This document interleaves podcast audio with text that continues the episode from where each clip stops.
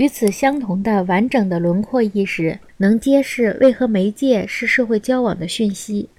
这一认识在最先进、最基础的医学理论中也出现了。汉斯·谢耶在《生活之压力》中书籍同事听见他最新理论时的沮丧情绪。我用这种那种不纯净的或有毒的物质去做动物实验，以观察结果。